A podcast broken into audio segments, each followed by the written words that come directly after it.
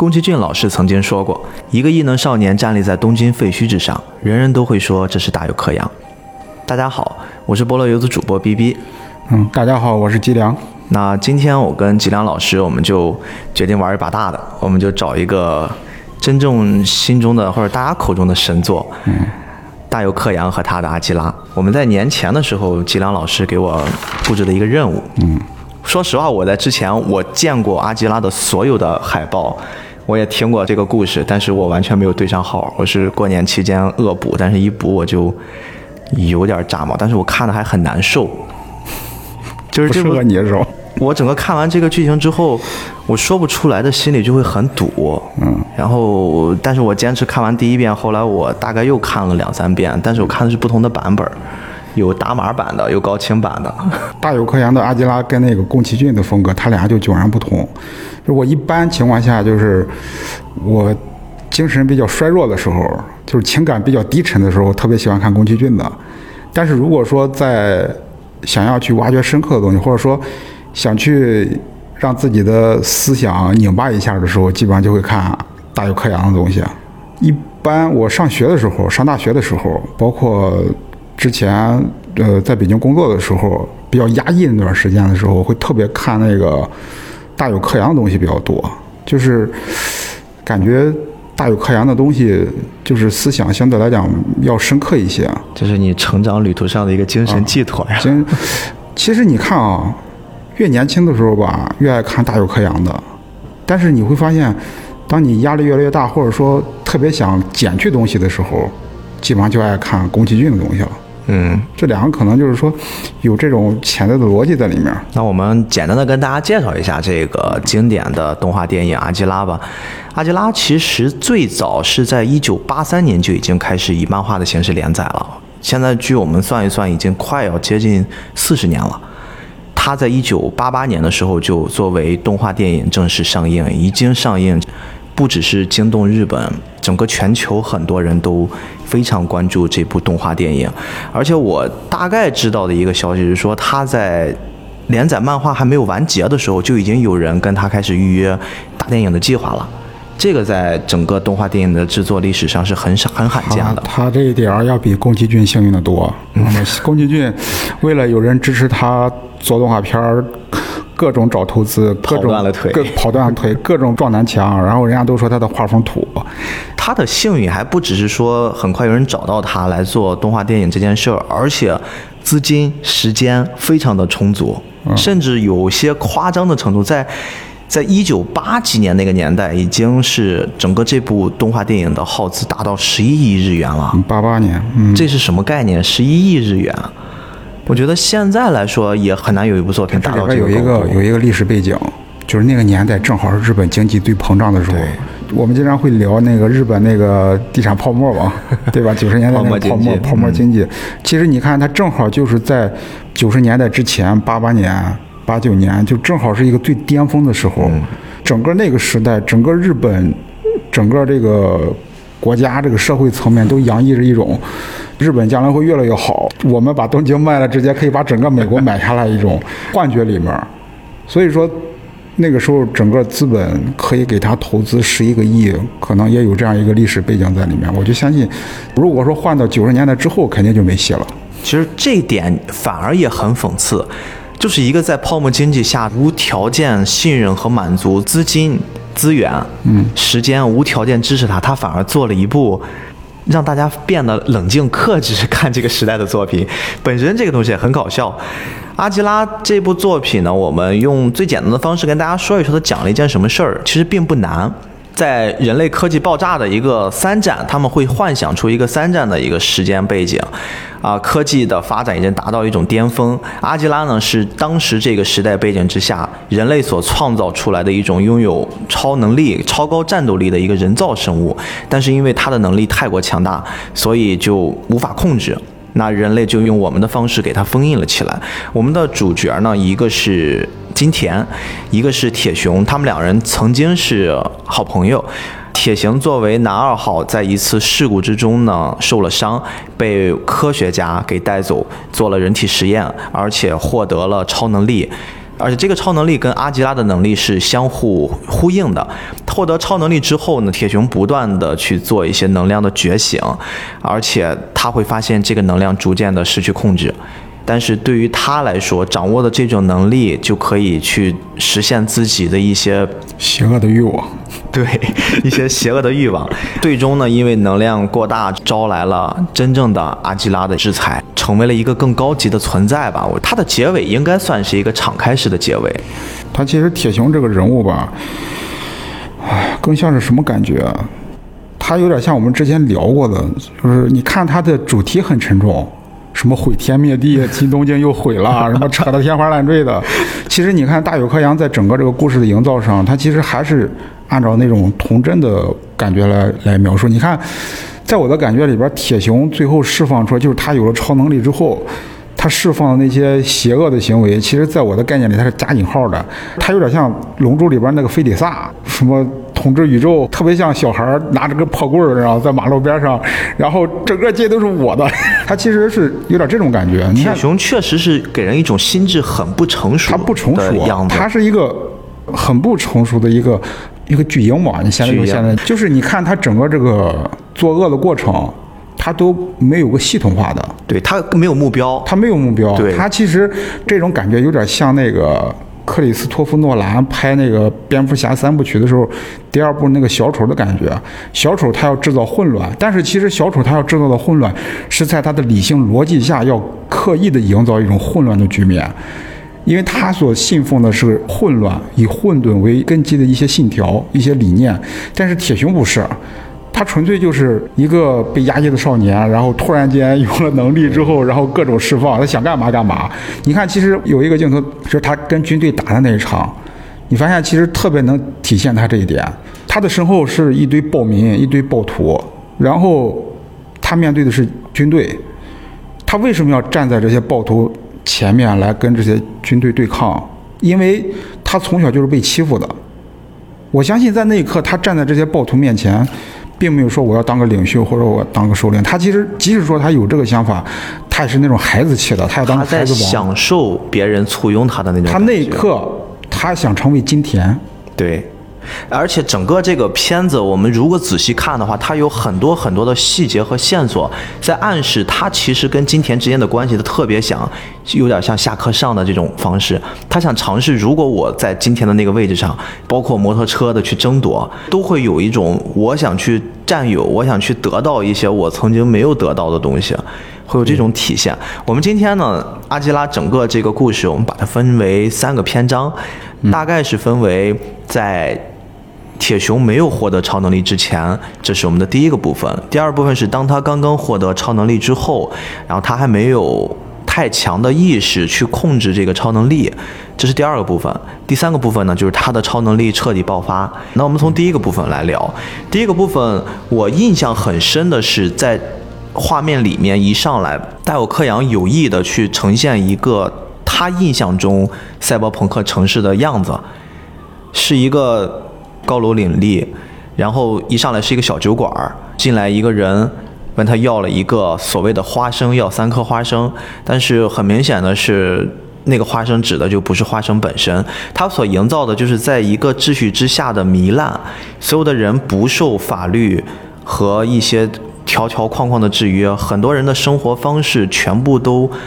沉浸在自己以自我为中心的那种状态之下，然后会有。一场精彩的摩托车的追逐戏，嗯，那个摩托车的追逐戏，我第一很感叹八十年代的那种画风画工可以做到那种程度，我都很难想象在那个年代是怎么完成那场摩托车的追逐戏的。现在我们达不到速度感，整个。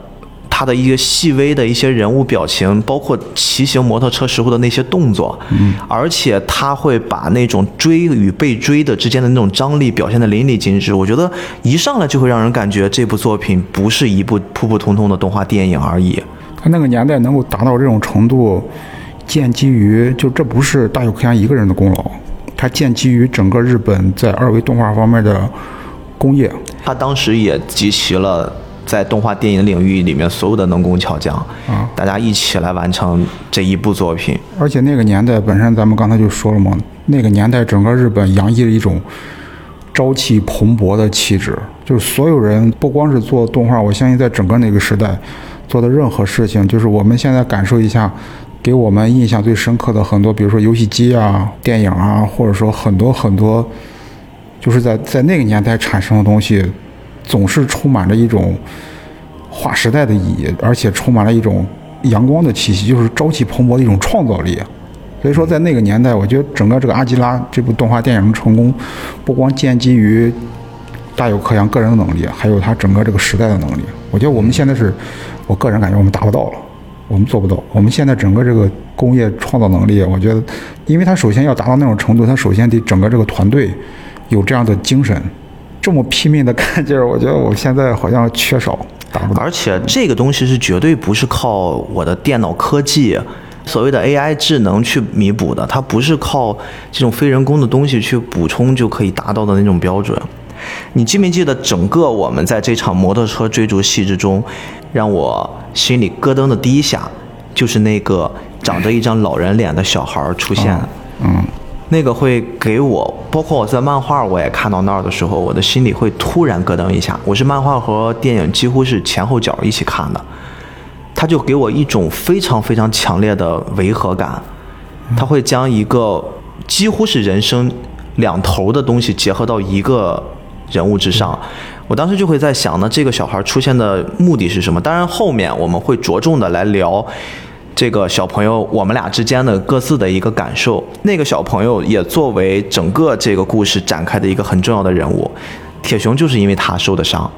为了躲避他，然后跌下了摩托，后来才被军队带走去做了人体改造。当时那个小朋友他在出来的时候，我其实首先想到的第一件事就是，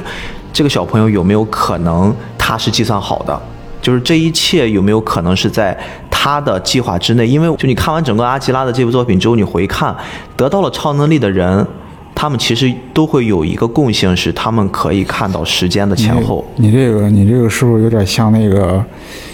《乔乔冒险奇遇》那种替身使者会吸引替身使者，呃，有可，因为我是觉得，真正 我们后来知道得到阿吉拉的这种能力，就是超能力之后，他们会产生一种幻想。这个幻想里面，我们在电影里面表现的方式是，铁熊会看到一种失真的状态，会里面突然插上几帧画面。那个画面，我们如果逐帧去看的话，它其实是发生在未来的一些片段。嗯。所以它其实是预示着，如果我们获得这种能力的时候，我其实是时间的维度就不再是一个衡量整个啊我们现在三维空间的一个标准了。所以我会觉得有没有可能这个小孩的出现，他就代表着他其实这一切都在他的预料之中。我觉得。我的这个脑洞是不是又开大了？你你就是你你太阴谋论了，你知道吗？你是个阴谋家。我或许我，但是我这边关于时间的这个东西，我是想在整个我们把这三个大的篇章聊完之后，我们会集中来说一说。我觉得里面会有一个我看到的时间的概念。其实我觉得更像是一种命运的牵引。嗯，当然你可以这么去解读，包括你这个时间的概念，好像上次聊宫崎骏的时候你也聊到过。我很喜欢时间的，你很喜欢时间概念，你是因为你现在在抢时间吗？或许各种抢时间是吧？时间对我来说很重要，所以我幻想有一天我可以控制时间。那你是不是成迪奥了？那对你来说，第一个阶段就是铁熊在获得能力之前，嗯，你对整个这个篇章印象最深的是哪一场戏啊？就是他们飞车那段，也是飞车那段。其实我其实不光飞车那段，包括你刚开始讲他们进那个酒吧那段，我印象也很深刻。呃，其实我觉得在那个大有克洋刚开始创作这部动画电影的时候，那个时候赛博朋克这个概念有可能不像我们现在这么火。他其实，在打造那个环境的时候，就是当时整个日本的一个缩影。日本当时就达到了这个程度，就是各种霓虹灯。各种奢侈糜烂，不夜城，不夜城，他那个酒吧那段啊，其实给我有一种恍惚的感觉，好像看到了一个美国美国街头。对他整个的感觉会非常的美式，美式，嗯，包括摩托车的追逐啊，对，然后到后来他从那个酒吧里出来的时候，他去这这金田这几个哥们儿在那飞车的时候，展现的那些霓虹灯啊，或者高楼大厦，啊那一刻他其实给我感觉还是像是。既是美式的，又是日式的。它，你后来再看的时候，它其实建基于日本的环境，同时加入了大有克洋对美国城市这种发达的这种结合，日本人在这方面特别擅长，包括咱们上一期聊那个。《乔乔乔冒险奇遇》，荒木飞吕彦在打造这个骑士精神的时候，在打造欧洲小镇的时候，他也会或多或少的，其实骨子里会用他们日本自己的文化，然后用欧洲文化去包裹。我觉得在这一点上，人家就是日本人比我们怎么说呢？我们中国人相比更实太实在了。我们中国人一一说我学习西方东西，就是我。啊，就是在抄袭，或者说我在学，或者有一种有一种的日本人，就狡猾的日本人，你知道吧？他们真的很狡猾，他们他们其实把别的东西学来之后，很快就转很快转成我自己的东西。对，但这方面我觉得这方面其实应该是个优势。我觉得这个也不只是在动漫上表现，你看整个在日本二战之后的复苏，它会快速的整个城市。怎么说？我觉得就是复活过来，它就是吸取了非常非常多别的国家很优秀的东西，快速的吸收，然后变成自己的。就日本，它确实有这种能力。你让我我上小学一同学来了，我小学上的那也是一关系挺好一哥们儿，他他学习比我好，你知道吧？他不光学习比我好，他在班里学习都很好，但是他有个特点，他喜欢抄作业，你知道不？他就喜欢早上早点过来，然后抄别人作业。但是你知道他牛逼在哪儿？抄的比别人还好。他抄完作业之后，他抄完之后，他跟那个抄作业对象说：“你这个题，你这个题做错了。”哎，这种孩子，这就是别人家别人家的孩子，就非常气人。你看，小学的时候，小的时候住的有时候，我我我我们俩离挺近的。我经常晚上看他那窗户灯是开着的，你知道吗？晚上在那补课。他补的从来就不是作业，你知道吧？他在看别的书，然后作业从来都是第二天早上过来抄别人的，然后抄完了之后跟你说你这个地方有错，你知道吗 但是你看大有克洋，他把这个体系打造出来之后，其实我们现在开始讲赛博朋克，然后我们会找源头。你看现在再往回倒推的话，你会发现，阿基拉其实就相当于一个赛博朋克的原始形态的一。作品之一，对后面很多关于赛博朋克的作品，其实都有阿基拉，都有阿基拉影子，包括那个《攻壳机动队》《宫壳机动队》啊，你纠正过我无数次了，《宫壳机动队》，我我我我我让你满足一下，《宫壳机动队》，我会剪的，你为我的 《宫壳机动队》，你看它是九五年才出来的，九五年，比如说那个有很多，比如说草质素子一体化的时候，他就借鉴了那个。铁熊在实验室里边那个镜头，也就是说，他们这个概念都是相通的，就是在互相的在学习。包括我相信大有克洋在画阿基拉的时候，也不是说他自己原创的，他其实里边有很多概念，他用的是那个《银翼杀手》。《银翼杀手》那部电影，嗯，那部电影其实是雷德利·斯科特。雷德利斯科特。雷德利·斯科特。其实你看啊，啊，赛博朋克吧，基本上就是都市科幻。它的主要场景基本上都在都市里面，而且好像全世界的关于赛博朋克有点赛博朋克的电影，必须要有中国就是东方元素。香港，香港特别喜欢用。现在还有一个地方，还有一个地方非常适合，你知道是哪儿吗？武汉、重庆、重庆非常赛博朋克。是它就是赛博朋克。我觉得从场景上来看，你必须要满足第一要有落差的高层层次感，对对，然后要有这种。灯红酒绿的霓虹霓虹灯的那种感觉，我我看过，我我没去过重庆，但是我在网上看一些重庆的城市风光，它的高楼大厦比北京还邪乎，非常非常有很密集。因为我在重庆曾经上过学，它是真的一点不夸张。你在你在十几层的地方，出去是马路，然后你坐到一楼是马路，然后你再坐到地下还是马路。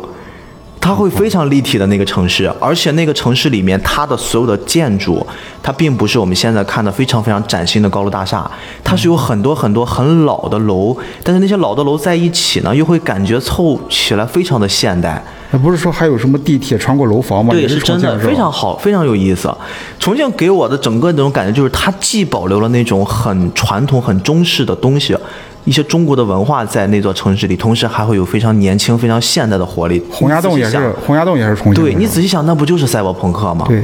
赛博朋克，我觉得一些基础全部都在这些城市里面。其实我觉得对赛博朋克的描述吧，我们一说赛博朋克的时候，大家好像老是喜欢我去钻研它，把它把它学术化，或者给它定义。我要给它定义。其实，在我的概念里完全没必要，因为。你真正说定义的话，有各种各样的定义，但是在我个人的定义里面，赛博朋克就是一个把人、把所有的生命都物化的这么一个环境。把人不当人了，把人完全的功能化。不管是我们说高科技低生活也好，其实都是这种人性失真的这么一个状态。真工具人，真工具人，对吧？就跟啊，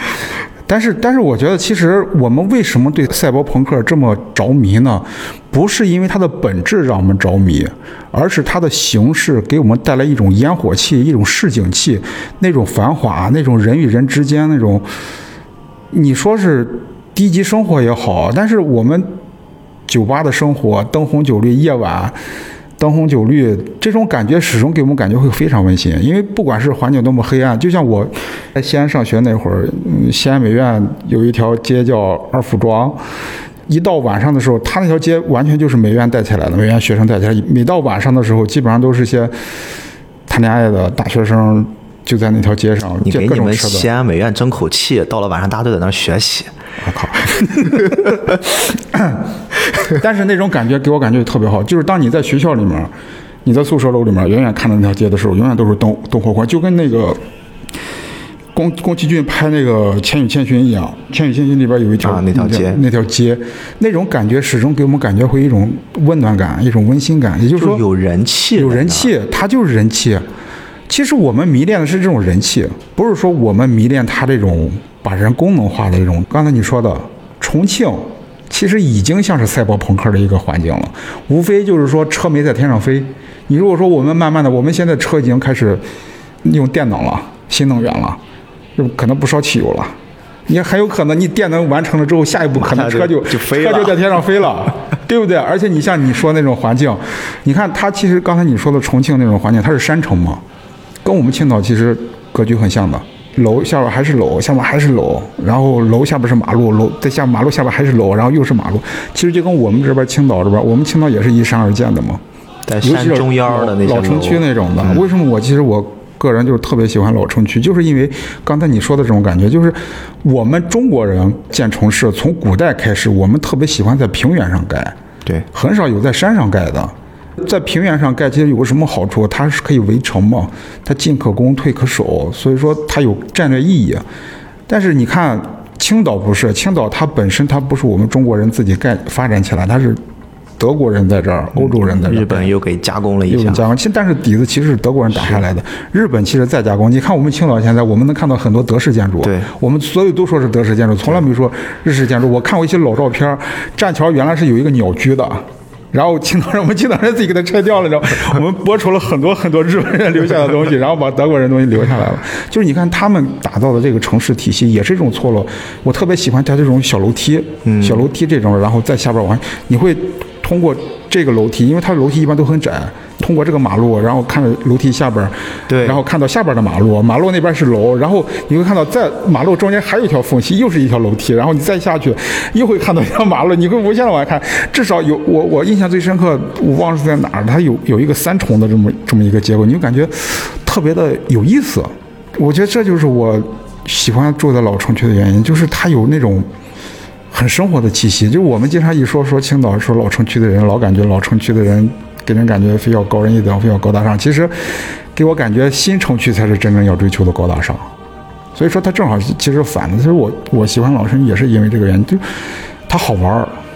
这是我们生活的本质。包括我们说喜欢赛博朋克，为什么也是因为它好玩儿。我们在那种夜晚。夜幕低垂的时候，大家忙完了，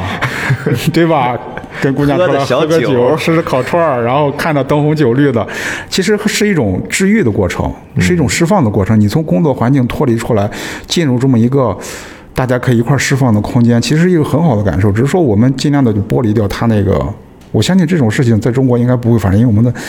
政政体结构已经决定它不会发生这种事儿了啊。那其实这个部分，我们主要看到的是铁熊和金田两个人，以及他们的伙伴们在赛博朋克的城市里面和一个叫小丑的一个组织，他们的这帮人在械斗。它其实这里边有一条引线，另外一条引线。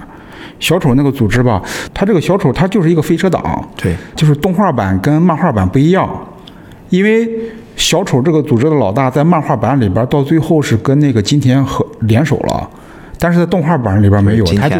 自己。对就今天自己的动画版里边小丑这个这个飞车党就开头出现了，然后后边就再没怎么出现。嗯，然后我要说另外一个组织什么，就是它这里边这个革命组织，就是反政府武装。他们这个组织其实相当于是条引线，到最后其实是女主 K 在的那个组织，啊，对，其实它这里边，我觉得这个组织承担的是整个这个故事一个比较现实化的一个一个戏份，因为它这个赛博朋克，我们经常说去界定它的定义的时候，无非就是嗯、呃高科技，高科技体现在哪儿？就是资本家，或者高科技就是所谓精英阶层，然后低生活体现在哪儿？就是平民。平民，嗯平民其实很多时候就是这些反革命组织，或者说他们这些反抗组织，其实他们是承担的是代表的是平民这一部分。嗯，啊、今天反正到最后跟他们是合流了嘛。对。啊、那顺着这个故事，我们往下走，就来到了整个的第二篇章。第二篇章其实也是逐渐的开始进入到阿基拉的一个小高潮部分。那这个部分里面，我们被救走的铁熊，因为经过了我们这个军队里面的科学家的一些调教。然后他最终会获得了超能力，但刚开始的时候他不知道自己获得了超能力，他只是无限的出现了一些幻觉。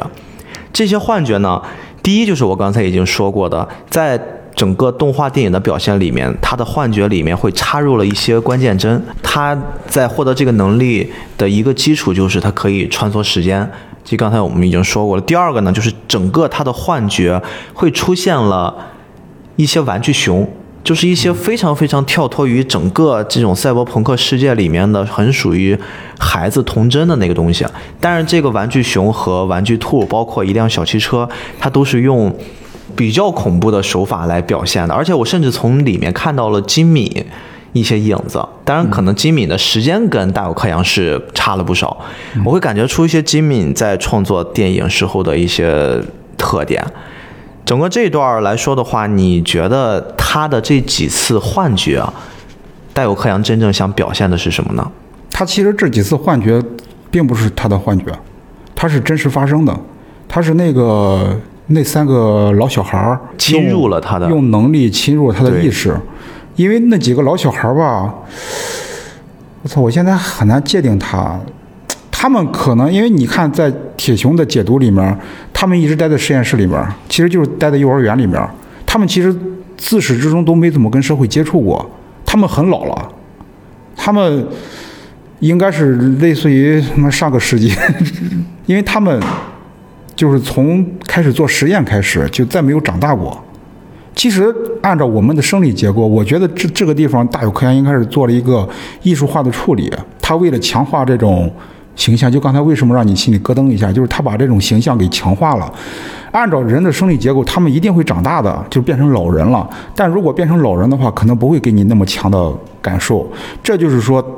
导演在这一刻展现出他的艺术创造力，但是他的心里没有成长，因为他一直跟社会是脱节的，他心里没有成长，所以他一直保持个小孩的样子，但是皮肤会老化，所以他脸脸上有很多皱纹，而且发青。我觉得青色代表的是他们的超能力，就是与众不同的部分。皱纹代表的是他们活了很长时间了，然后小孩是代表的是他们的心理年龄。其实我觉得到就是那个大有克洋在创造这个形象的时候，其实经过自己的思考的，他把它处理成一个具象化的处理成这么一个形象。就是你知道，我关于这个小孩儿，我可能会持一个很有趣，但是又很有脑洞的想法。嗯这个话题提出之前，我会思考一个问题啊，就是为什么他们看起来很小，但是他们的心智相比看起来相对年龄比较大的铁熊来说会成熟很多？他们会至少在电影里面会很直观的感觉，铁熊处理事儿的方式偏低幼化。那几个小朋友一直在从大局观在考虑，可能会像你说的，他们真实的心理年龄已经绝不是外表那么简单了。嗯我就在思考一件事儿，就这几个小朋友，包括在整个我们这个片子的最后，其实他是在很小的时候就被他们的实验机构给他们进行一些超能力的培训。嗯在很小的时候，为什么会选择一个人在最低幼的时候给他们去做这种非常非常夸张的人体实验？我之前就在考虑这个问题，我先不做解答。我呢突然想到，其实我在去年的时候拍过一支短片儿。嗯这个短片，我们当时在准备策划的时候，我们突然有一天晚上想到了一个脑洞。我们那天想定的主题是关于智慧的，因为我们真正想去表现的一个核心逻辑是在于，为什么我们的世界会让这么多人变得五彩缤纷，大家都会有不同的爱好，有不同的智商，喜欢做着不同的职业。我们又基于这个想法，我们又考虑了一件事儿，就是为什么有的人会有，比如说老年痴呆症，或者是有的人一出生先天就感觉智力不足。我们当时本着这个点出发呢，我们想到了一个很有趣的，但是这个没有任何科学依据啊，就只是一个脑洞。我们想到有没有可能人在出生的时候，他的智慧的总量是一样的，它就像是有一个池子一样，这个池塘里面大家都是有这么多的水。按照一个正常的人来说呢，他们会用尽他们的一生的时间，把这个智慧池的水水给逐渐的耗光。如果他是一个阿尔兹海默症的患者，那么有可能是他在还没有到达生命尽头之前，已经把这个智慧池的水已经耗光了。所以说，到了他们后面，他们是一个只有生命，但是智慧的储量就不足了。有的人呢，是他比如说智力会天生比较低下，在我们的那个设定里面，我们会开了一个脑洞，有没有可能他一出生那个智慧池一直关着的，就他的那个智慧是一直存储在那儿，而且包括这个智慧的池塘，它最终会流向的。我们的喜好不同，导致了世界上这么多纷纷攘攘的、五彩缤纷的人的喜好、爱好，包括他们的一些职业。这就是当时我们拍了一个短片的核心逻辑。我当时想到我们拍的这个短片，我又回到这一些长着老人脸的小孩身上，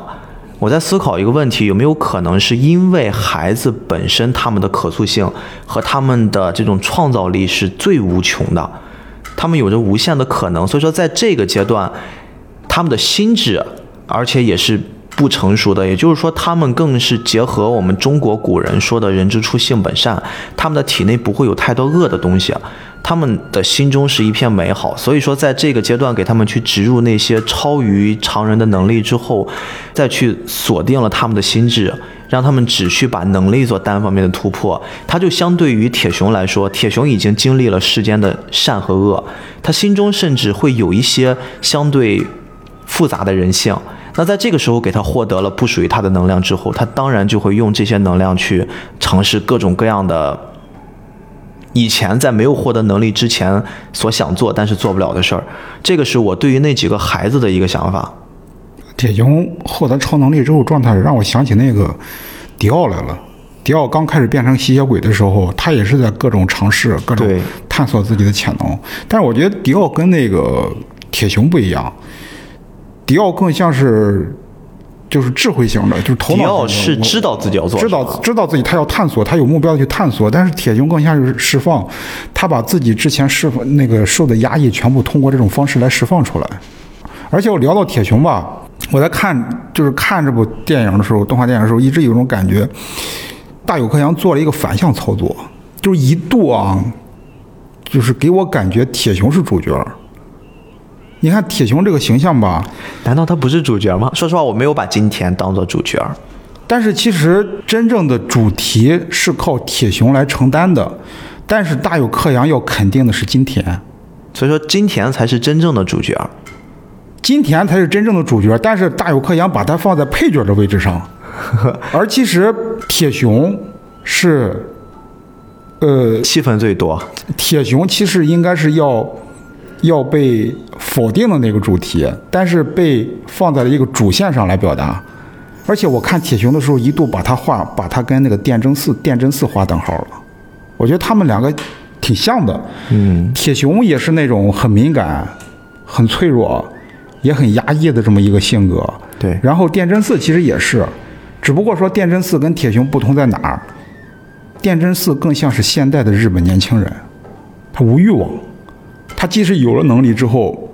他也没有欲望，他没有报复的欲望，他没有说我要去释放的欲望。包括你看那个铁熊也有暴走的情节，电真寺驾驶 EVA 的时候，他也有暴走的情节，但是他暴走的情况他不太一样。我只是聊到聊到这个，我想到这个，我觉得反正大有克洋在想剧情的时候，在设置的时候，他做了一个反向的操作啊。但是你看金田和铁雄两个人之间，他们是有羁绊的。金田其实自始至终不管他的兄弟对他做了什么，对这个世界做了什么。他到最后一刻，他要做的事儿都是要去拯救，他需要去让铁雄尽可能的回到他们身边。铁雄吧，你看他最后，他一直说他要反击金田，但是其实在他心里面，金田是他唯一的朋友。他是真的，他是从根儿里边，他就是这么感受。他的理性没有意识到，但是他的骨子里潜意识是完全把金田当成他可以依赖的朋友的。你看他有了超能力之后，金田想去帮助他，他一直在拒绝，是因为那种逆反。他渴望强大，但他强大不起来。但是后来他有了能力强大之后，一直憧憬想要成为像金田那样的人。然后他有了这样能力之后，今天还把他当成以前那样个形象，他有一种愤怒，他接受不了，就是接受不了，因为在他的世界观里面。他所谓的变强就是超过金田。你看到了后来的时候，就金田被他融化到身体里面的时候，他说了一句话：“金田，你快跑！”你知道吗？对。就其实他那一刻吧，你知道，我现在聊了聊，我想起另外一个电影了，你肯定没看过，台湾的一个文艺片儿，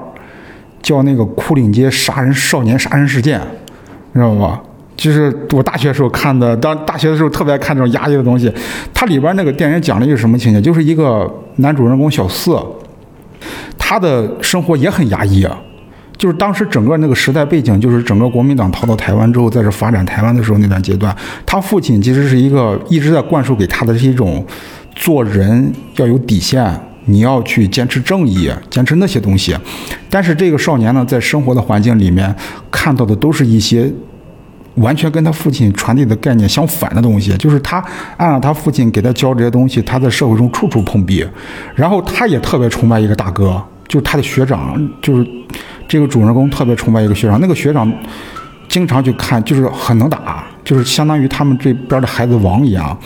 也很有担当。然后那那哥们儿就特别爱看那个《战争与和平》，就是他是一个文艺青年，但是又就是像一个小孩王、孩子王一样的。但是后来他是出了什么事？后来他被人杀了，就这件事对主主人公冲击特别大。然后他一直依赖的这么一个大哥。就是唯一一个在他认识的所有人里边，唯一一个像他的父亲一样教导给他的，然后外化在一个比他能力更强的一个这么一个大哥身上的形象时候，结果这个大哥在社会中被人干掉了，所以对他的挫折非常大。就这件事情发生之后，紧跟着就发生整个这部电影的主题。他一直暗恋一个女孩儿，这个女孩在他的了解的之前的了解之中，一直是一个像女神一样的这么一个形象，真善美。然后最后发现这个女孩其实跟他认识所有人都睡过，然后他就受不了了，然后他把那个女孩捅死了，他捅了好几刀。他捅完之后，你知道他说了一句话，就是这个女孩看这个女孩慢慢抱着他在他身面前慢慢跪下之后，这个男孩这个主人公就说：“你怎么了？你起来呀！你为什么不起来？”他其实他不知道自己干了什么，也就是说他其实也是一种，就像铁熊一样，他在掌握了能力之后，他面对金田的时候。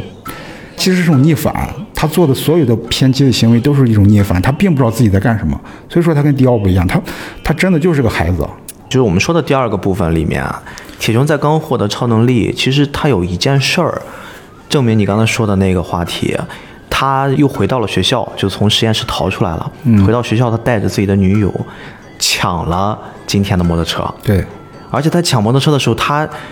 并不是因为那个摩托车本身的性能好，或者说他喜欢那辆摩托车，他才去抢，因为他根本不会驾驶。他在开的时候，甚至摩托车一度都停下了，而且还受到了攻击。他所喜欢的只是说那个摩托车背后的一个寓意，对他很像是一个王座一样。我感觉那个摩托车整个在这部作品里面承担的就像是一个王座。对我坐在那辆摩托车之上，我就是整个我这个势力范围里面的王。那他也是金田的。我觉得一个很标志性的坐骑。你说到王座的话，你看在整个动画片里面，真正有一个像王座一样的石椅子，第三部里面的一直在坐的其实是铁熊。对，但是其实你看在海报里边，其实坐在那个王座上的是金田啊。所以说，我觉得大友克洋在整个构架的故事，其实我整个我研究了一遍这个剧情之后吧，我觉得它的剧情结构其实并不复杂。如果说按照一个电影的标准来判断的话。真的不是特别复杂，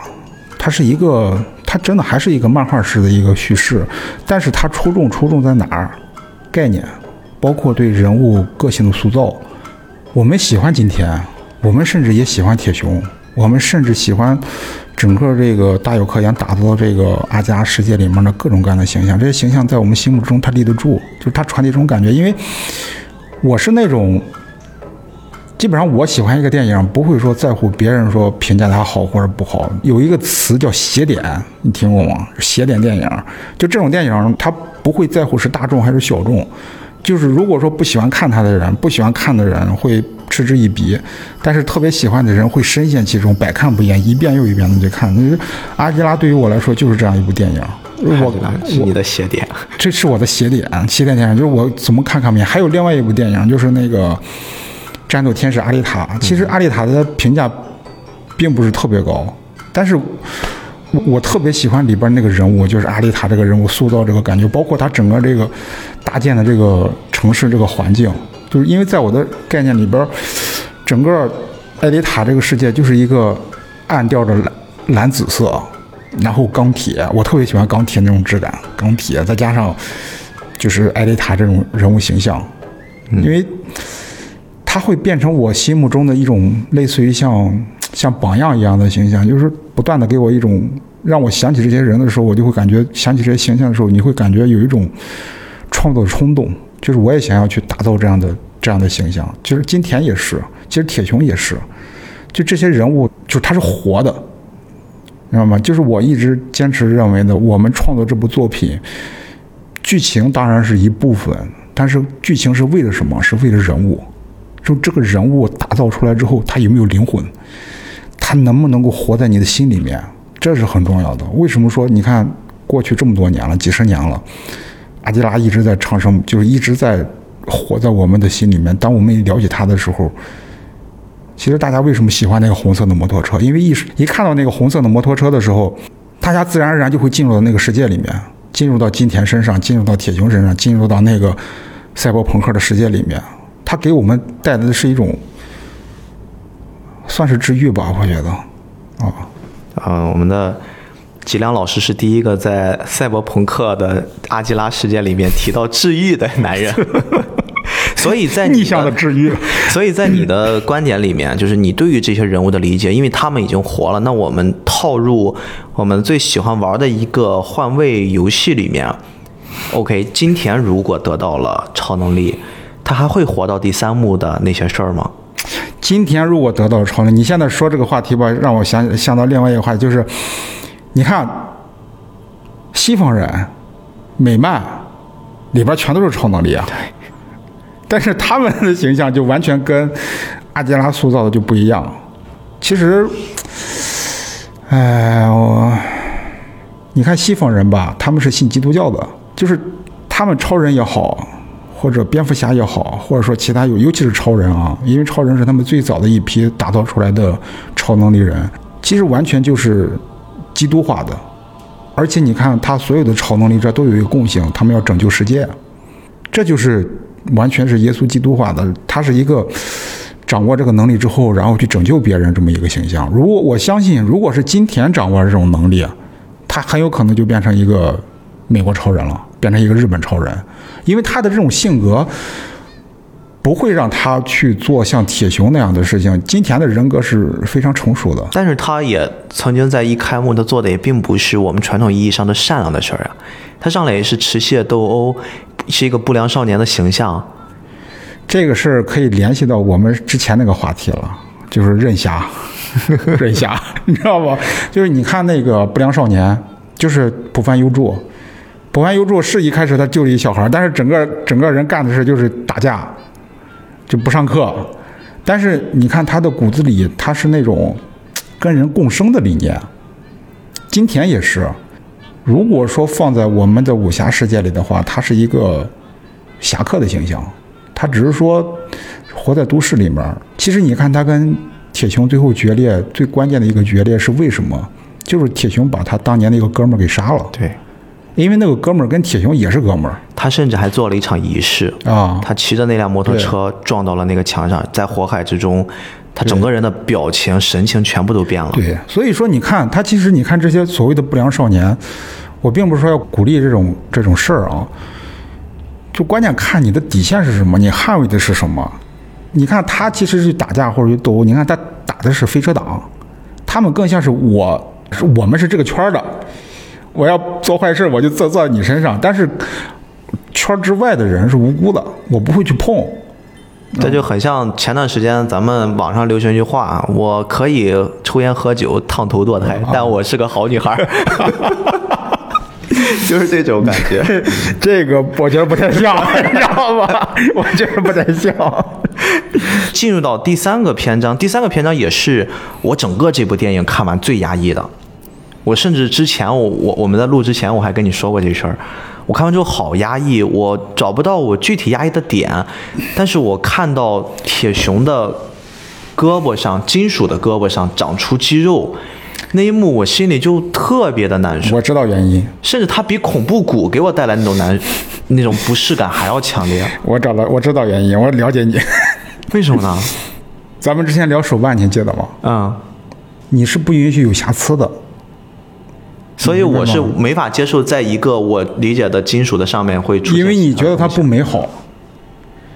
你你看，咱两个玩手办，你喜欢那种静态的雕像级的，但是我喜欢那种可动的。你觉得可动，就是因为你特别讨厌那些关节。对我，我不喜欢那些缝隙。你不喜欢那缝隙，你会觉得不舒服，对吧？嗯嗯。但是其实可动的魅力恰恰就在那些关节上。咱们一开始聊的时候，我没没接你，因为我没想明白，我我也在想为什么。但是后来我发现关键点就在这儿。我喜欢可动，其实我都喜欢。我静态的，我呃或者说可动的，我都都喜欢，因为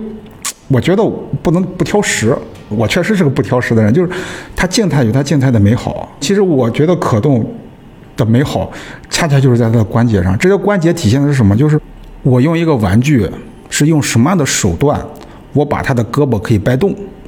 我把它的手指也能掰动，我可以让它给我们感觉是活的一个一个形象，可以摆各种造型，可以凹着各种造型。它这种巧妙的机关设计，恰恰是它的美感所在。其实我现在就是喜欢去欣赏，就是观赏它的优势。咱俩还确实在这一点上不太一样。我买手办，我就一个原则，就是那个手办的造型是我喜欢的，我就会直接去买，而且我希望它就一直是这样子。我甚至会让它在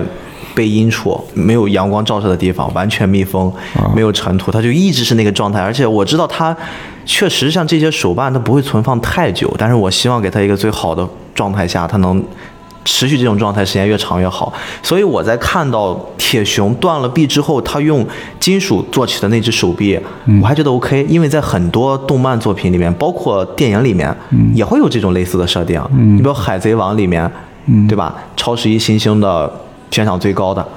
基德，他也是这样子。很多这种状态下，我是可以接受的，我甚至可以接受他的手臂变大是由金属的堆积变大。嗯，但是我没法接受的是，他在一个金属的手臂上长出了肌肉，肌肉在开始变大，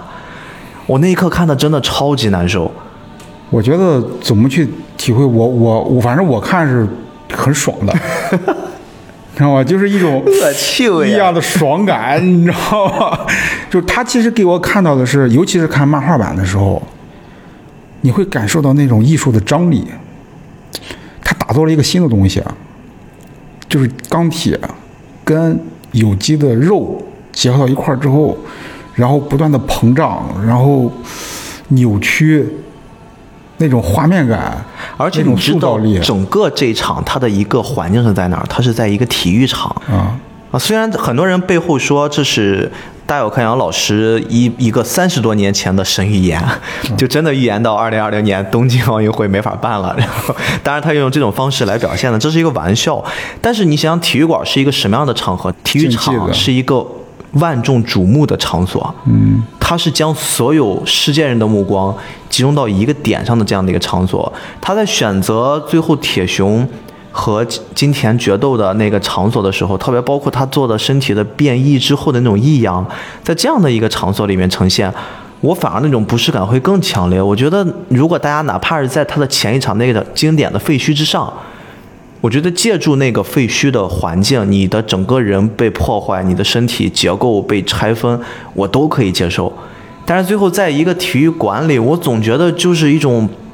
特别特别异样的违和但是你要必须要肯定一点，你的印象因此而变得非常非常的深刻。是我确实确确实实我记住了这个场景，而且他的目的达到了。真的就是给我呈现那种感觉，就是我既不是，但是我还想看下去到后面到底怎么样了。你你很有可能，当你再想起《阿基拉》这部电影的时候，你脑海里就会两个画面，一个就是刚开始的那个赛博朋克城市或者是那个酒吧那一段，然后最后印象最深刻就是肌肉 肌肉膨胀这一段。我说实话，在废墟上站着的那个少年的那个镜头，我的印象并不如这两个镜头深刻。啊，虽然我们的那个你你你你算宫崎骏老师会这么说，我的印象之中最深刻的就是他肌肉膨胀这一段，因为就不管你看着舒不舒服啊，因为他这个画面是最能够表现那个铁熊在获得超能力之后，他膨胀起来那种感觉，而且我觉得大有克洋老师在画这个画面的时候，唉，他像是在讽刺或者说在预言日本将要发生的事儿。他这个肌肉像泡沫，是不受控制的。不受控制的，或者说超能力就像是日本这个社会这个经济发展一样，被催起来了。所以说，我相信大有克洋老师在画这个情节的时候，在设定这段情节的时候，他应该是对当时整个这个时代一种提醒。我觉得你说的特别对，而且这一切就发生在铁熊自己的身上。但是铁熊，你看到最后，他有一个多么强烈的无能为力的感觉啊！他非常的无力，他一直在不可一世的整个贯穿这个剧情，但是到最后，他在各种求助人，他在求助那个警官，他在求助他的好朋友，甚至他在无力的呼喊他的女朋友快点逃。嗯，但是这一切对他来说，他都不可控制，就像我无限去膨胀的那个肌肉，那些那些肉一样，都不是肌肉。因为这部电影是八八年上映的，九零年日本泡沫就破了，那么就这么快，所以说你看他这个形象正好就跟那个当经济泡沫破裂的时候，日本社会无一幸存。他是真的将居安思危的这个概念给放到了这个作品里面，因为我们很难想象在，虽然我们现在从后世往前看，他很快，这部作品一上，很快的时间里面就实现了，就日本就真的如他所料的那个样子。但是你别忘，他在创作的时候，他是没有站在一个时间的维度上去考虑的他。其实就是有感而发，我觉得。他真的是居安思危，他去考虑，如果继续这样下去，去畅想我们的国家会变成什么样子，这个反而是非常让人敬佩的一件事儿。因为我们说很多人在尝试了或者享受了一个更好的生活、更好的环境之下，他们会麻痹自己。他们会忘记曾经的穷日子、曾经的苦日子，会缺少那些克制和冷静。但是，当一个艺术家、一个创作者，他们去在相对好的环境之下，还能去冷静的、客观的分析时代的时候，他就是一个大师。嗯，所以说那一段整个体育场给我带来的很强烈、很强烈的感觉，我觉得现在分析下来是有是有收获的。对我来说的那种不适感，我现在大概也找到了源头。其实你换一个欣赏的角度吧，因为就像我刚开始我们画画一样，我一开始是很害怕骷髅头的。我在没学画之前是很害怕看看骷髅头，因为我不喜欢死亡。当然，我们所有人都不喜欢死亡，但是我在我很小很小很小的时候，可能我现在都想不起，可能三四岁就本能的对这种因为骷髅头而联想到死亡感到非常的反感。但是后来当我开始画画之后，我我妈突然跟我说：“你要想学画画的话，你就逃不开这个玩意儿，你知道吗？”然后我经历了很长时间去接受它，后来其实是从这种形体本身去感受它的结构的过程之中，开始欣赏它的美感，就是我把它跟死亡的感觉剥离掉了，就单纯的去欣赏它结构本身带来的这种艺术、这种美好。就是你可以把它用自己的角度去诠释它，包括像铁熊膨胀，包括咱们刚才聊这种可动小人儿一样，包括我们跟人相处也是，我们都应该学着去接受、接受或者说去欣赏对方跟我们不同的地方，或者说我们接受不了的地方，因为我们人跟人之间往往最容易认同的就是他跟我一样的地方，就是我们人身上吧，我们经常会界定人这个人有优点还是有缺点，但实际上。我们所有对人的界定的优点和缺点，都界定在自我的标准基础上。就跟我不一样的，往往你会把它界定为缺点，但其实是这个人身上的特点。所以说，当你试着去接受一个人特点的时候，你才真正的能够去接受这个人，因为你接受他优点跟你一样的部分太容易了。当你去真正开始接试着去接受它不一样的东西的时候，我觉得就是这个你个人的空间才会扩张，才会变大。我一瞬间会有一个新的感悟啊，就是我曾经一度以为我是可以，我我是跟别人不一样的，我会很喜欢反派，我会很喜欢作者给我呈现的反派。嗯，你比如说我在看电影的时候，我会非常喜欢小丑。Joker 是我几乎是最喜欢的一个角色，超过所有的那些正派角色。我会很喜欢《幽游白书》里的仙水儿，啊，我会很喜欢《九九》里的迪奥，就是这些反派所给我带来的，我觉得不只是形态上的美，还有就是他们说的那些，甚至有一些我觉得观点吧，是我让我知道你是错的，但是你会很有人格魅力。我甚至在铁熊没有出现最后形态之前，我也觉得他的这个形象是酷的，是帅的。但是直到最后那个形象彻底暴露在我面前，我发现一件事儿，就是我其实以前好像只不过是沉浸在这些作者给我创造那个美好的反派的样子上，嗯，但我喜欢的可能并不是反派反的那件事儿本身。如果我真的是喜欢纯粹的邪恶，我喜欢纯粹的跟真善美对立的东西的话，可能我会包容铁熊最后的那种形态所带来的那种很直观的冲击。人还是会是一个先讨好眼球的动物，然后再去有你更深一步的思维。我觉得我第一步来说，就是我的眼球，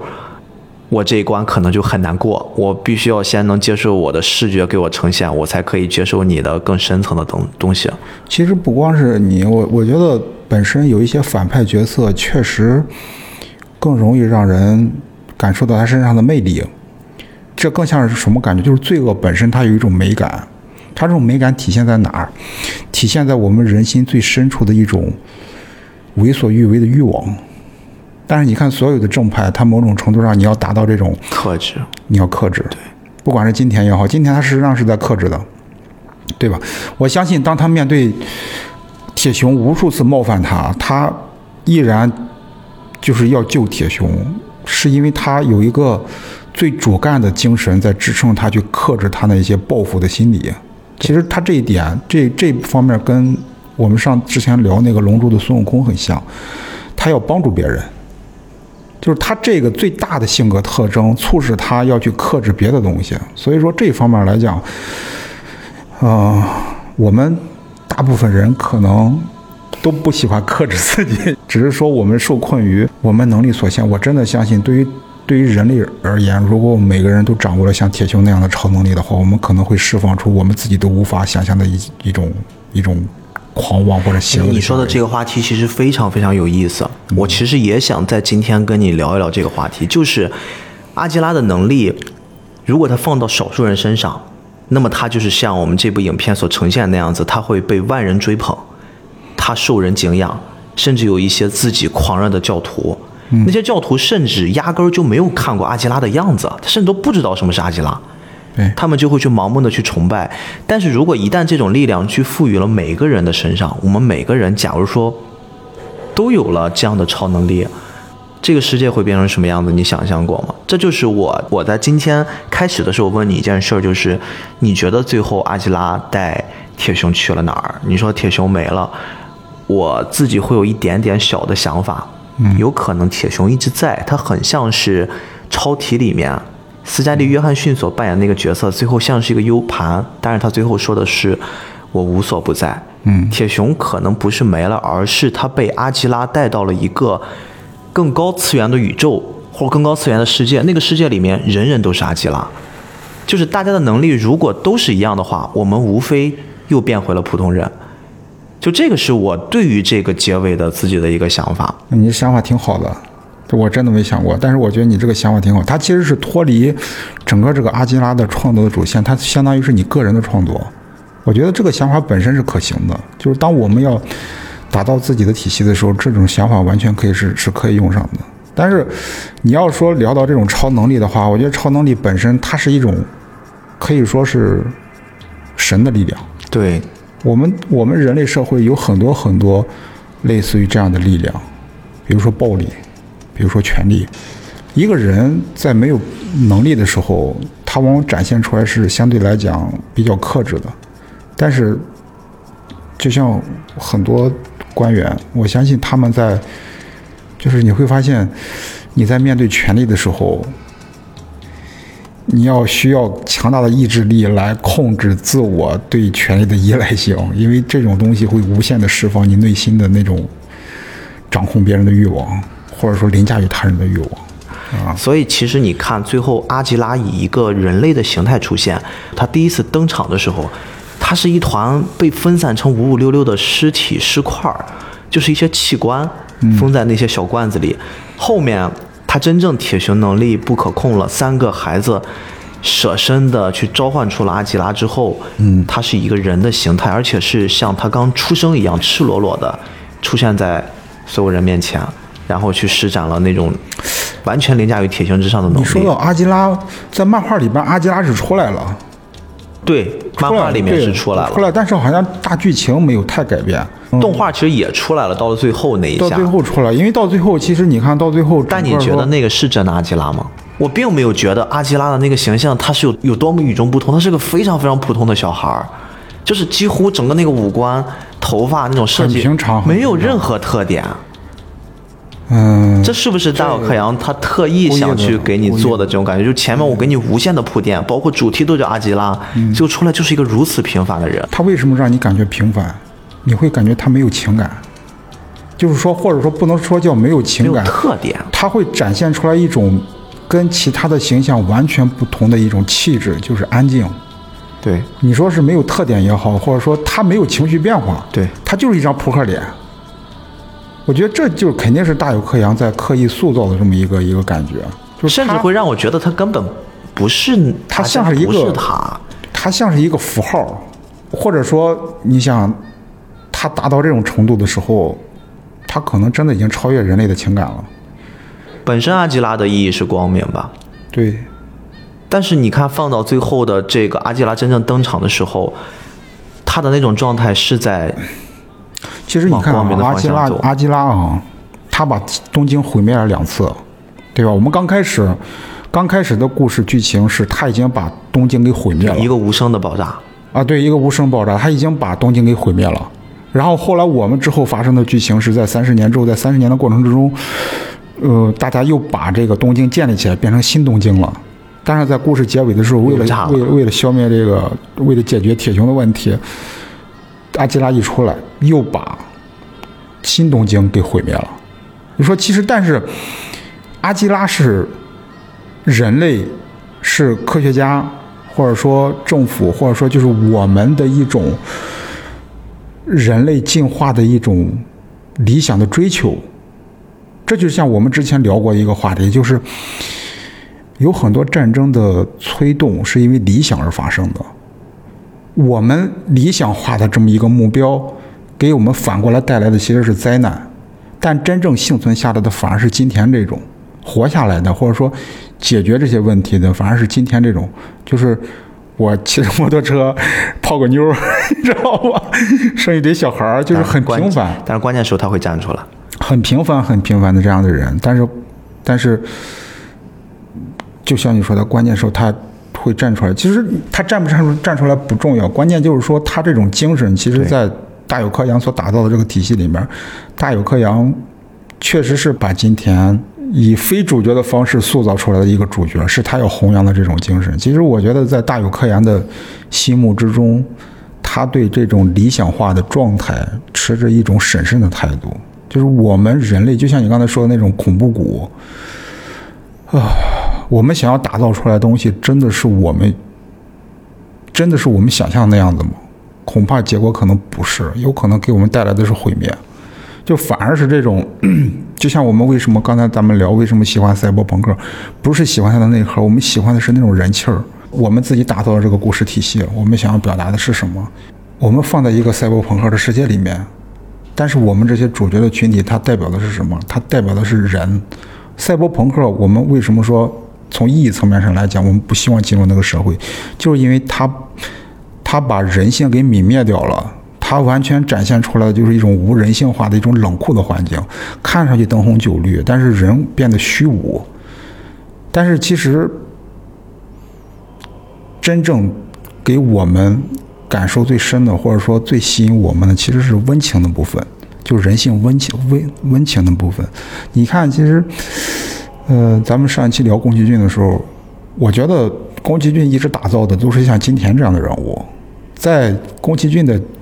故事里面，金田永远都是主角，永远都是琢磨最多的，以他为主线来发展。所以说，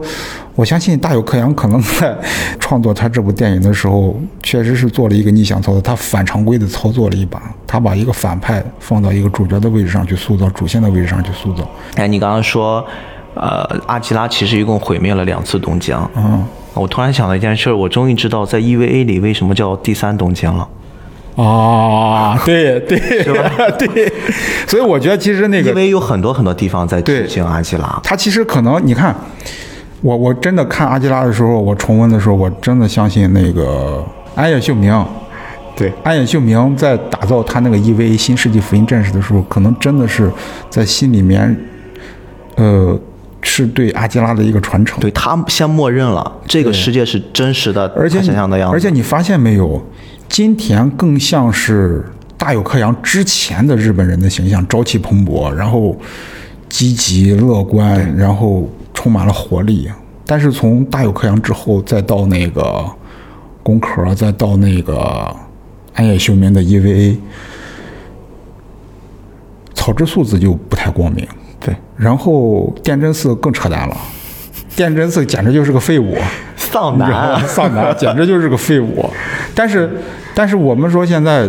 他日本社会，它恰恰反映出来就是这种状态，就是一个我们所谓日本其实有一种独有的丧文化，他们会有一种丧文化。其实现在你看中国也开始有一段时间，互联网上大家会很喜欢这种丧文化，有了喜茶，还会有丧茶。丧茶是什么？在你每一杯奶茶上会有一些。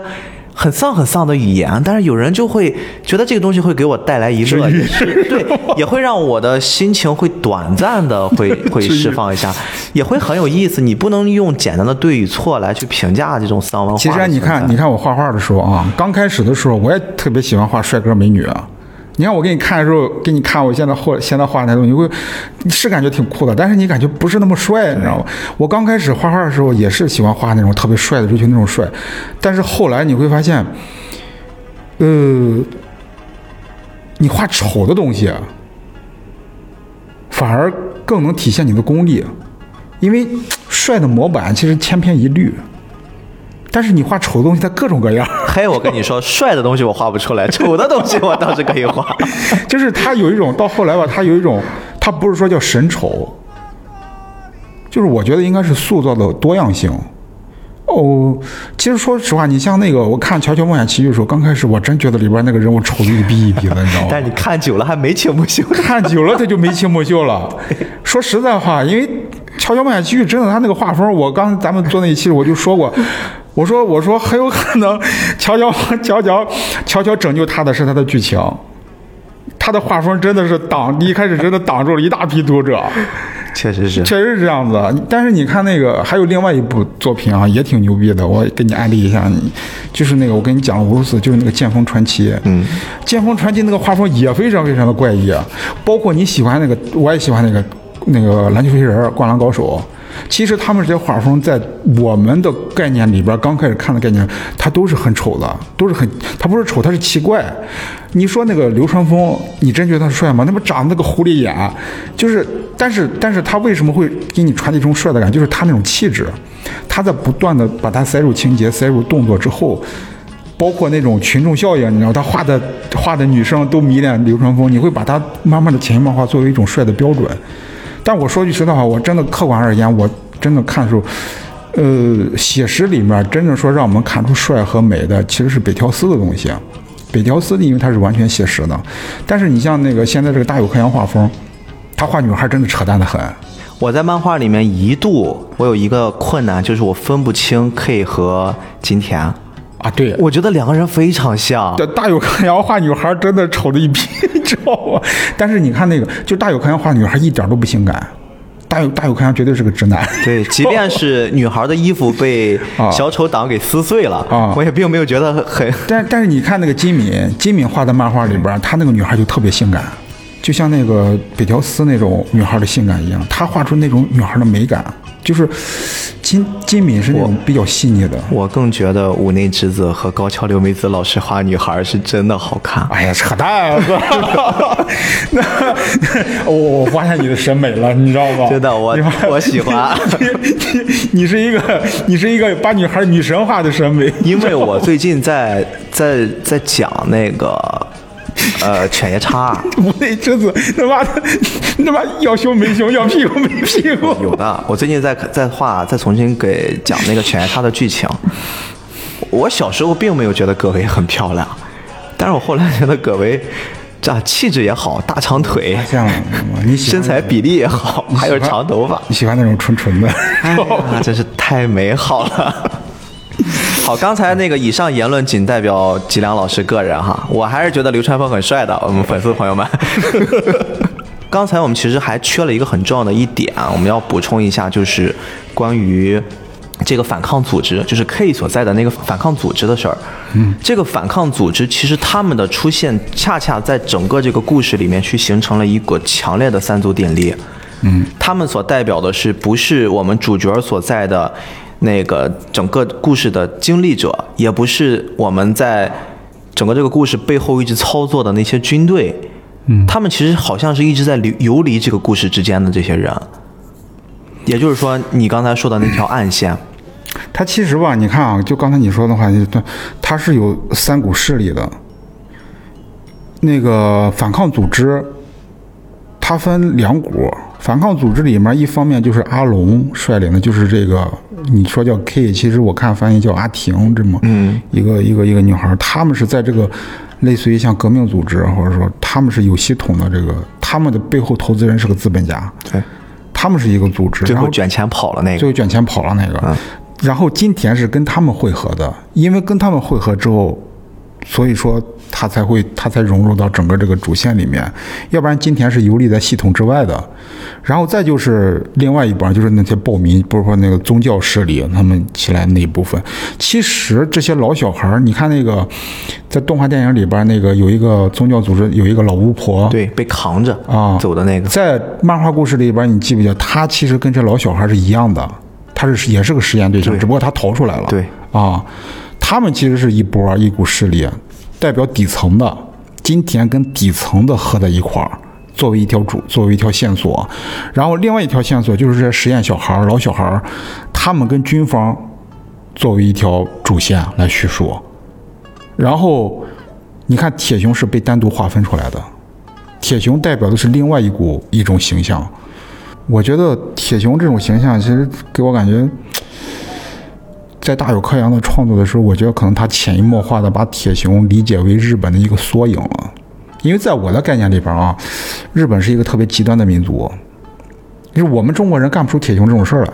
就我们中国人最干最常干的事就是金田干的事儿，你知道？我们这个民族性格根本就不是那种会走极端的性格，我们绝对是那种金田式的，永远都是当大哥那种。你让我当小弟，我当不了。而且而且我觉得还有一个，我不知道他们算不算势力，甚至他连势力都不算，就是他可能只是一个很支线、很边缘的人物，就是那个疯狂的实验家。那个疯狂的实验家，我看完整个作品之后，给我一个非常非常大的一个感悟。包括我在某个弹幕网站上看这支视频的时候，我开着弹幕又看了一遍。嗯，他最后其实那个长官之前在最开始最开始就跟他有一个约定，如果一旦力量不能控制，就要毁灭，就要把它给处理掉。但是到了最后，直到铁熊变得完全不受控制，嗯他还是一直在观察那个实验台上的各种数据。嗯，他在最后就是铁熊完全失控的时候，那些所有的能力值全部爆炸的时候，他的那个观测台上的那些小的不规则的图形，那个唯一用 3D 做的那块小观测台，他的那些数据都开始往外溢了。然后弹幕上会出来一句话，就是人类可以毁灭，但是科学必须发展。它就代表了很多很多我们印象中疯狂科学家的那种他们的一种坚持，就对于科学往前推进，他们所必须要做出一些牺牲。当然，我无法去判断这个是非对错。但是那个科学家所给我呈现的一种状态，他一直是游离于整个事件之外。就是你阿吉拉怎样，他所能不能控制世界，能不能毁灭创造，跟我没有什么关系。你们军队还是你们反抗组织，你们最终掌握了整体的控制权和话语权，我也无所谓。我一心只想在我的这个实验上，我去做出新的成绩，我去看到我的实验结果。所以说，他的整个活动空间非常狭小，就是在那个小的实验室里面。对然后他的动作也非常简单，不是坐着在盯着监视器，他就是站着，手里面拿着推出来的那一条一条的数据线。嗯，就这个人会给我一个还挺深刻印象的。他其实这种科学家吧，反正在我的理解里面，对于他来说，他所从事的事业，某种程度上上升到他信仰的程度。信仰有个什么特点？就是我们个人会从属于整个这个信仰的对象。说的更扯一点儿，你像那个阿龙，其实也有点这种性质，包括那些宗教狂热分子，他们也有这种性质。其实他们这种人形象塑造，可能在导演的设定思维里面是一种类型的。也不算夸张。其实我们在现实中的很多科学家，他们没有什么善恶，他们他们的使命，他们的职责，就是沿着这个方向，不断的在学术上去前进，去挖掘。你聊的再多一点儿，你说他挖掘人类的潜能，去创造阿基拉，他本身的目标是美好的，就是它承载的是我们理想美好的一部分，但是最后落到现实之中会被利用到邪恶的一方面，包括你看我们二次大战有很多先进的科技，都是其实首先用于战争，科技本身就像钱一样，它无分善恶，就是一种存在。在于使用的人，在于使用的人，关键你怎么去用它。就像刚才你聊，你问过那个，如果是金田掌握了这种超能，他会不会像铁熊一样？他肯定不会。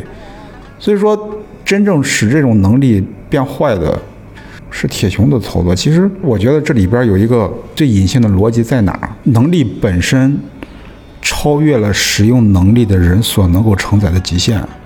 所以被扭曲了，就像核弹一样。大有克洋在创造这个故事时，不光是考虑的是社会层面的，不管是经济方面也好，还是各方面，他更深的烙印是来自于核弹，因为 两次爆炸，两次爆炸，他也给搞了两次爆炸。你像核弹这个东西掌握在人的手里面，我们真的担心，如果说某个像铁熊一样，突然给摁了，你知道吗？麻烦了。是是，而且你刚才说的是很大的层面啊，但是你觉得这种东西现在在我们身边没有吗？其实我觉得反倒是在现在这个社会来说的话，我们好像每时每刻都在经历这个能力超过了使用的人的这个选项上。我举一个最简单的例子啊，我们回到我们的生活来说，我现在会觉得很累的一点，就是我们现代人没有传统意义上的工作和休息时间之分，我们可能仅仅只是因为有一个非常强的软件儿，它可以让你的通讯、你的交流变得更便捷。嗯，但是它的代价就非常非常大，甚至延伸到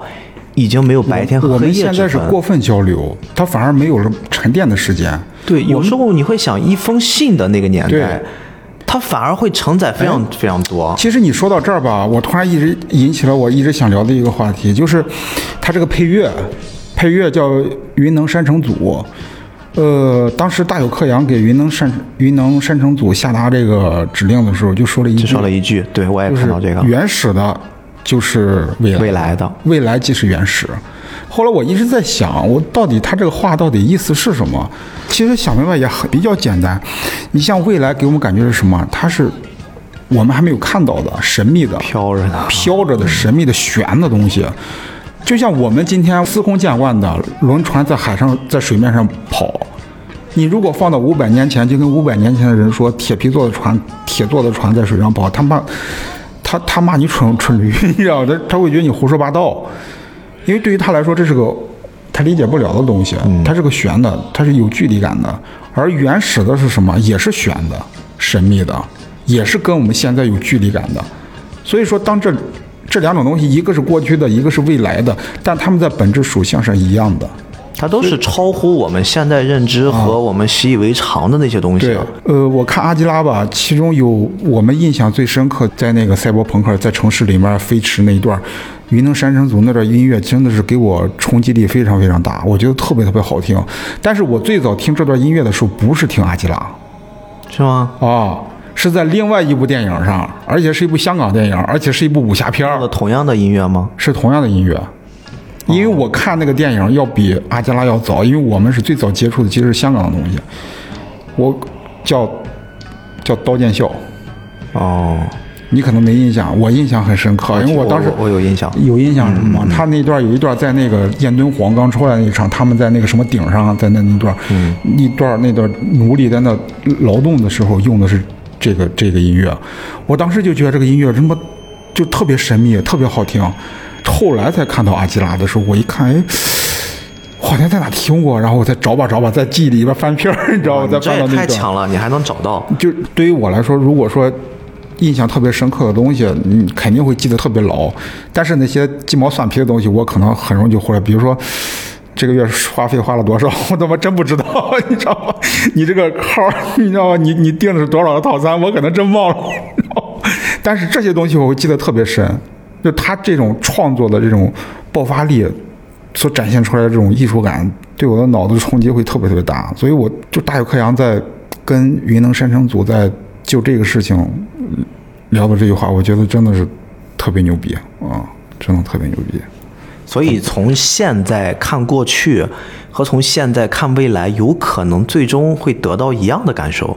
原始的时候，就是古老的年代，我们写信的时候没有那么多玩的东西啊。我们的祖先可能就是望天儿，嗯？大部分的时间听雨声，听雷声。我现在有的时候，比如说我创作的时候，脑子短路的时候，我会专门在网上找那种就是下雨的声音、打雷的声音，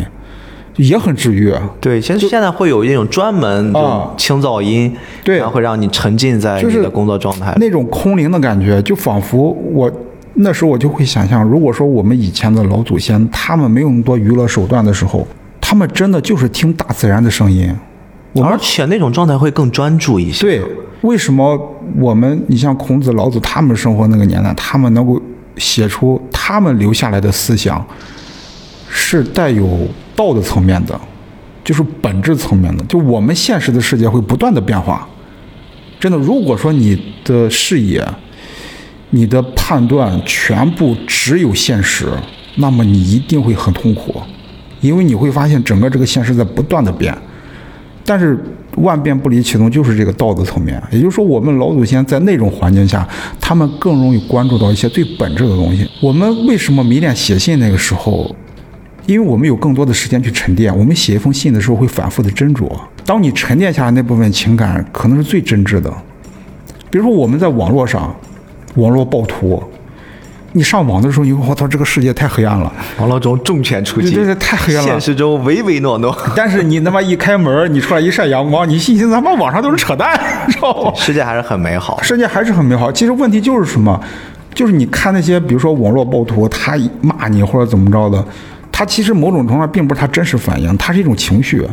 我们写信的时候，往往是沉淀下来的，经过一种理性的思考的，是一种最真挚的情感把它抒发出来。但是因为现在网络太发达了，我们沟通的方式很廉价，以前连纸都没有。那墨都很费钱，你现在打打字儿什么都画个画都不用纸了，直接电脑画就完了，太方便了。所以说你会会把自己的情绪或者情感用的很浪费。另一个层面来说的话，其实你看我们现在对于一个事儿重要程度，我们去判断都用什么方式啊？如果这个事儿无所谓，我给你发个微信；嗯如果这个事儿相对重要，我怕你错过信息，我给你打个电话。嗯如果我们要交流这件事儿，在一个很严肃、很官方的一个场合下，我给你发邮件儿。对你你对比这些联系方式，好，再加上一层写信，你会发现它的层层递进的东西，其实跟一个什么事儿相关呢？跟一个使用频率相关。